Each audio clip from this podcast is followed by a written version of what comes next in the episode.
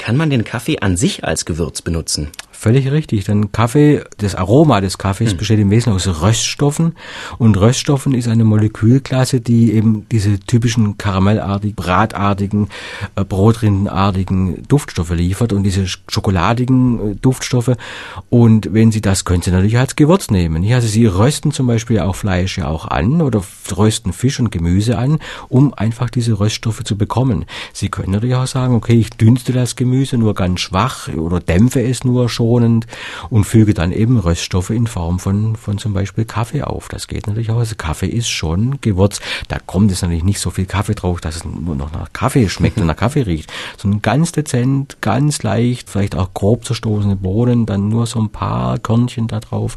Das gibt so einen richtigen schönen Röstkick zu eben einem zum Beispiel gedämpften Gemüse. Also Kaffee und Kartoffeln zum Beispiel, Pellkartoffeln und ein bisschen Kaffee obendrauf, ein bisschen Salz ist eine köstliche Mahlzeit.